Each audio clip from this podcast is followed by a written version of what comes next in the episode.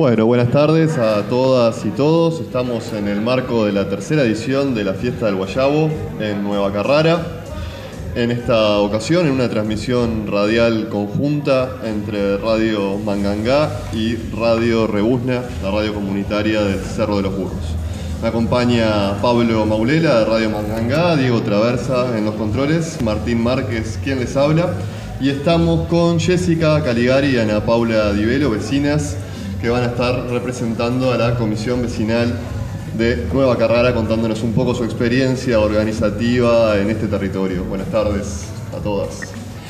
Bueno, vamos a empezar a, conocer, para los que no conocemos, La, Comisión de Vecinos de Nueva Carrara, hablar un poquito de lo que es este festival, que como decía Martín es el, ya la tercera edición. Y bueno, empezamos, Jessica, preguntándote, este, la comisión, este, en qué está, contarnos un poco qué hace, cuáles son sus objetivos. Ya nos adelantaste algo en producción ahí. Bueno, contarles un poco a los que están escuchando. Esto está grabado, va a salir en la página web. Así que contar un poco en qué anda la Comisión de Vecinos de Nueva Carrara. Buenas tardes, ¿qué tal? Bueno, en primer lugar, bueno, saludarlos a todos. Y bueno, nosotros, eh, esta comisión es bastante reciente, podemos decir, porque en octubre nosotros firmamos, o sea, en octubre la, nueva comisión, hicimos cambio de comisión, y en noviembre recién tuvimos como nuestra primer, nuestro primer encuentro, a mediados de noviembre más o menos. Eh, somos unos 25 personas más o menos, bueno, un presidente, un vicepresidente, un secretario, tesorero y vice pues 17 vocales y 3 de fiscal. Y bueno, eh, todos vecinos, la mayoría todos nos conocemos de hace muchos años y bueno, eh, tenemos un montón, un montón de ideas. Eh, un poco como les contaba anteriormente, objetivos tenemos miles, ahora bueno, vamos como de a poquito viendo cuáles son a, como a, corto plazo y cuáles a, largo plazo, ¿verdad? ¿Qué población tiene Nueva Carrara?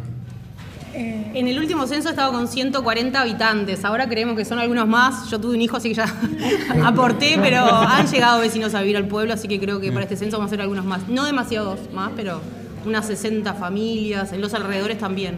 Bien, ¿cuáles son las necesidades que están viendo que tienen que hacer en conjunto para el, para el pueblo?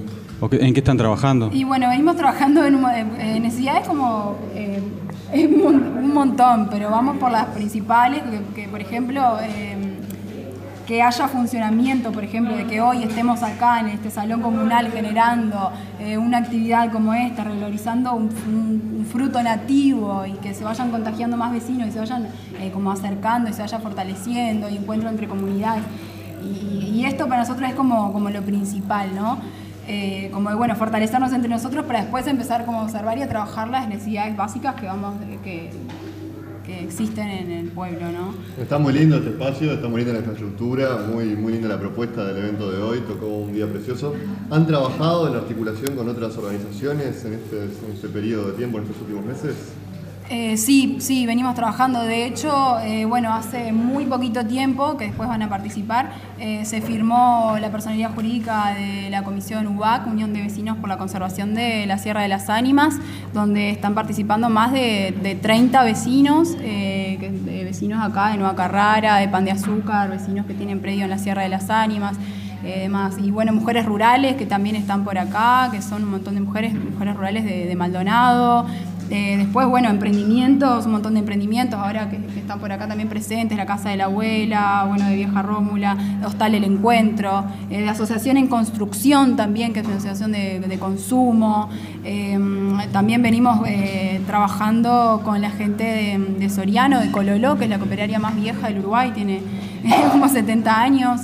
Eh, venimos trabajando con un montón de, asociaciones, organizaciones, emprendimientos y la idea es que esto vaya creciendo cada vez más y se vayan acercando cada vez más.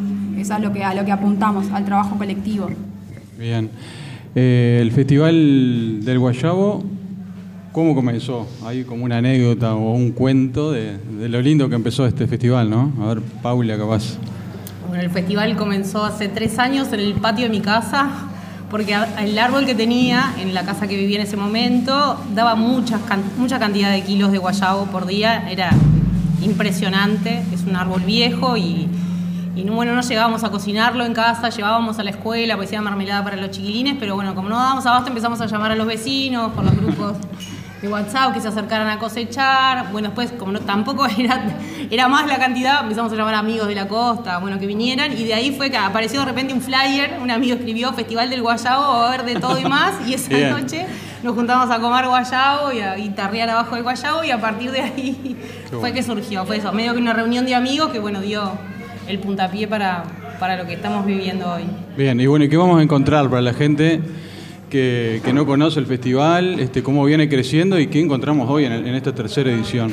Bueno, hoy nosotros nos pusimos como eh, horario de encuentro las 11 y que ya arrancaba con, eh, con charlas, estuvimos haciendo eh, charlas de alimentación consciente, van a haber talleres también, eh, talleres de, bueno, de yoga, de tango, eh, música en vivo, plaza de comida, eh, artesanos, productores, bueno, haber eso, feria artesanal y gastronómica también, eh, de todo un poco. ¿no? Hoy No, y abrimos y con vemos de todo un poco porque la gente está alrededor nuestro, la radio está en el corazón acá del, de, Transmitiendo en vivo, como Transmiti- Fonoplatea. con fonoplatea y con ese ruido que no es de estudio, que es más lindo, se escucha el ambiente de cómo se está moviendo todo esto. Y te cuento que hoy comenzamos con una charla sobre el, el guayabo y sobre la importancia de la flora nativa. Salimos a dar una recorrida por el pueblo para mostrarle bueno, a la gente el árbol, quien no, no lo conoce. Hicimos reconocimiento de flora nativa, también con guías locales. Este, bueno, eso, un poco acercar a la gente a, a- a valorar este, el- los nativos, a ver que tenemos el alimento a la mano, que podemos acercarnos a él, tenerlo en nuestra casa, plantarlo, bueno, empezar a, a generar un poco esa conciencia, ¿no? De alejarnos del supermercado y, y acercarnos a la tierra. Un lugar muy interesante, Nueva Carrara, a poquitos kilómetros de Pan de Azúcar, también de la ciudad de Piriápolis, pero bastante desconocido. Yo decía, vivo hace 30 años en este territorio, es la primera vez que estoy llegando a Nueva Carrara. ¿Qué nos pueden contar un poco de la historia del lugar y cuáles son las proyecciones? Tiene mucha potencialidad turística, ¿no? ahora que la gente está buscando sierras y alejándose un poco de la costa. Es muy interesante en ese sentido. Sí, de hecho, bueno, el pueblo hizo como una, en un momento una explosión turística, se puede decir, que fue en pandemia, eh, y empezó a llegar eh, como mucha gente, y, nosotros ya veníamos trabajando hace muchos años eh, recibiendo turismo en la Sierra de las Ánimas, eso con guías locales, un poco, un poco desde la conciencia de de bueno eso, hacer caminatas conscientes, eh, caminatas ecológicas por el monte nativo, eh, un poquito, un poquito dando a conocer eh, y revalorizando eso, lo nativo, lo local, eh, la, eh, la flora y fauna nativa.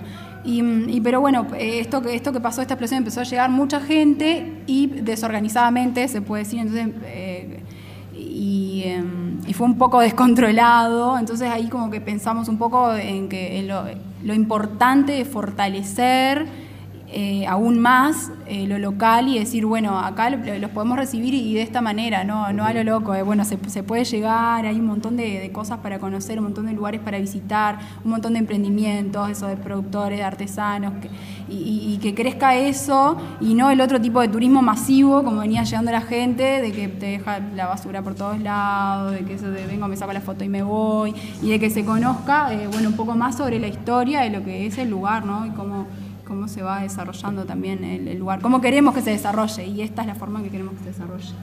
Eh, Sustentablemente. sustentable, sí, de manera sustentable, sí. Bien, ¿dónde podemos conseguir información a la gente que está escuchando ahora en vivo y que va a quedar por ahí por la página web de Radio Mamangá y Radio Reusna? ¿Algún contacto, Instagram, redes, algo?